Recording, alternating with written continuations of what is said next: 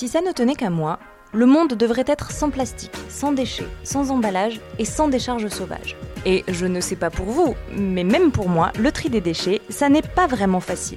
Dans ma famille, il y en a toujours un qui se trompe en mettant dans la poubelle jaune des trucs qui n'y vont pas. Le carton de la boîte à pizza, par exemple, ou la brique de jus de fruits. Parce que oui, ce sont des cartons, mais non, ça ne se recycle pas. Un peu comme le papier aluminium ou les sacs de course en plastique. Alors, le tri des déchets, pourquoi c'est si compliqué?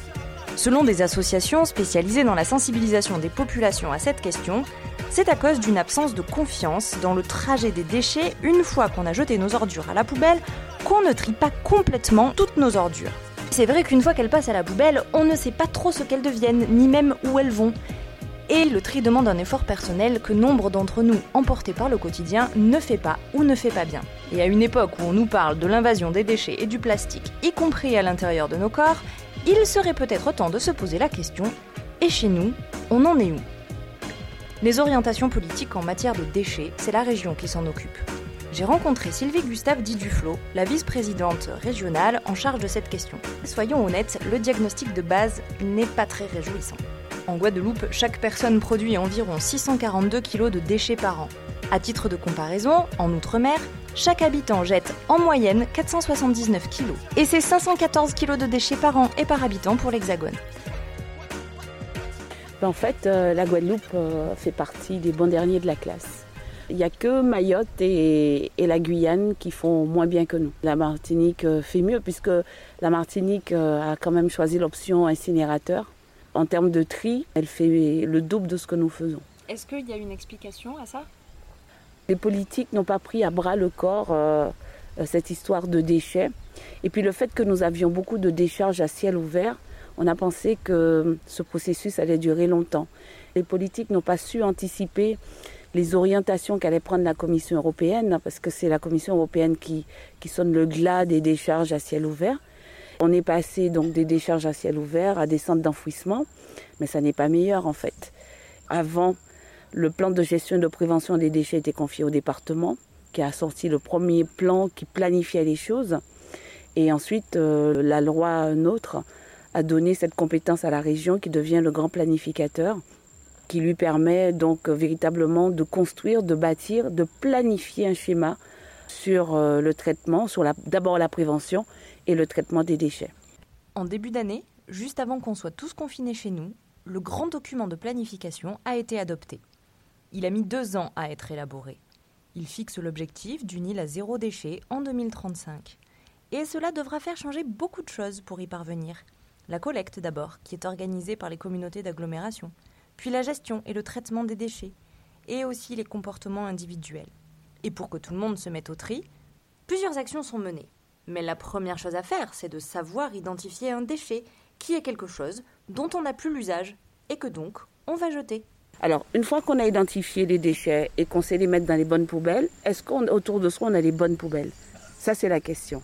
Et jusqu'à présent, les territoires étaient assez inégalement euh, équipés. Sur certains territoires, les bornes d'apport volontaire pour le verre et euh, le plastique ne sont arrivées juste avant l'épidémie de Covid. C'est vrai qu'il y a des communautés d'agglomération qui ont une vraie politique et qui a du dynamisme dans leur politique. C'est la Carle, c'est Cap Excellence, c'est le Nord Grande Terre. Le Nord Basse-Terre est en train de mettre les bouchées doubles, etc. Et puis vous avez le Grand Sud Caraïbe. Mais de toute façon, la collecte en porte-à-porte, euh, c'est la collecte qui coûte le plus cher et qui impacte très fortement la taxe d'enlèvement des ordures ménagères. Le coût de transport est de 70% la taxe d'enlèvement d'ordures ménagères n'arrive pas à couvrir euh, les montants que les agglomérations mettent sur la collecte et le traitement des déchets. C'est pour cela que la région a décidé eh de donner un coup de main en se lançant dans un programme de neuf nouvelles déchetteries. Ces neuf nouvelles déchetteries, ça consiste tout simplement à dire aux citoyens, triez et allez à votre déchetterie une fois par semaine. Comme vous faites votre lessive une fois par semaine ou vous lavez votre voiture une fois par semaine, trier. Il y a des poubelles de verre, de plastique, mais surtout les nouvelles déchetteries, nous les avons équipées avec davantage de bennes pour les déchets verts. On est un peu fatigué de voir des gens euh, couper des branches et que les branches s'entassent pendant des mois et des mois avant qu'une voiture d'encombrant vienne les enlever. On a mis également de la ressourcerie et de la donnerie, c'est-à-dire vous pourrez emmener vos textiles, vous pourrez emmener vos meubles. Nous avons pensé également aux pneus. Nous sommes fatigués de trouver des pneus sur les sentiers de randonnée ou dans les rivières. La dernière fois, je vois un monsieur qui s'arrête sur le pont de Rivière des Pères il s'arrête et, il balance deux pneus direct dans la rivière. Donc ça veut donc dire qu'on n'a même pas conscience que dans cette rivière qui nous alimente en eau potable, nous jetons nos déchets. Donc il y a un gros travail de conscientisation à faire. Le déchet qui est produit peut être de la ressource et peut être génératrice d'emploi. Donc ces deux pneus, il ne faut pas les jeter, mais au contraire, il faut les mettre dans les bennes euh, pour le recyclage et, et ensuite euh, ces pneus pour être recyclés. Alors on dit que gouverner, c'est anticiper.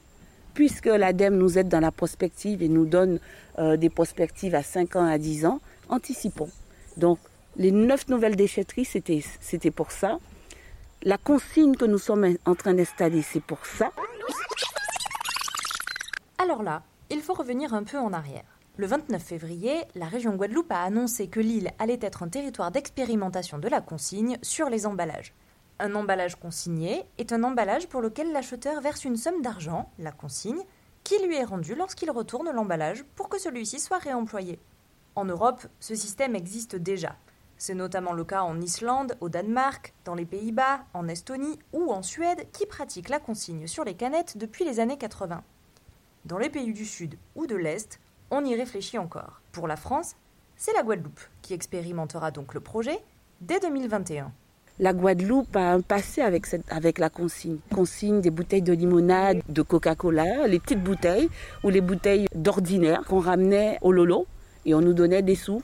Il fallait qu'elles soient bien nettoyées, bien propres et on achetait plein de bonbons avec. Et même maintenant, la bouteille de gaz, elle est toujours consignée. Donc c'est un geste que le Guadeloupéen n'a pas perdu.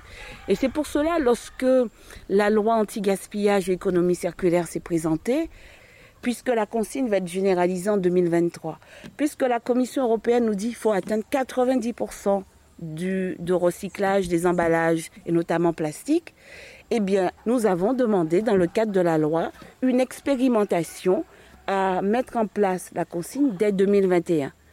Nous préparons la population pendant deux ans et les metteurs sur le marché pendant deux ans ce geste de consigne. Et puis, il faut le savoir, lorsqu'on a une expérimentation, on est aidé le ministère de la Transition écologique nous accompagne. Euh, L'Association des régions de France nous accompagne, nous fait un accompagnement personnalisé. On bénéficie de l'ingénierie, on, on, bénéficie d'une attention particulière, ce qui fait que bon, les autres territoires ultramarins sont un peu jaloux, mais aujourd'hui, la Guadeloupe est regardée pour l'expérimentation de la consigne parce que si on l'a réussi, c'est le modèle guadeloupéen qui sera appliqué sur les autres territoires ultramarins et qui sera adapté au modèle hexagonal qui devrait avoir lieu en 2023. Dans tous les pays où on a installé la consigne, le taux de recyclage des emballages plastiques était de l'ordre de 20 30% à 80%. Si on passe de nos 7 à 8% à 60 ou 70%, a priori, on partirait sur du plastique, du PET, c'est-à-dire du plastique clair, les bouteilles de boissons que nous voyons actuellement, nous partirions sur du verre, plus pour du réemploi que du recyclage. Et nous ouvrons la possibilité pour euh, les métaux, comme l'aluminium avec les canettes. Et nous n'écartons pas non plus la possibilité du tétrapack. Parce que je vous le dis en aparté, mais les briques de jus de fruits ou de lait, c'est du carton souillé. Ça ne se recycle pas. Les consignes, ce sont des machines. On vient, on met une bouteille, verre ou plastique, et en échange, on aurait des sous. On n'a pas encore défini le montant. Ça voudrait donc dire que tous les petits gamins qui voient des trucs au bord de la route ben, ramasseraient parce que ça pourrait faire des sous.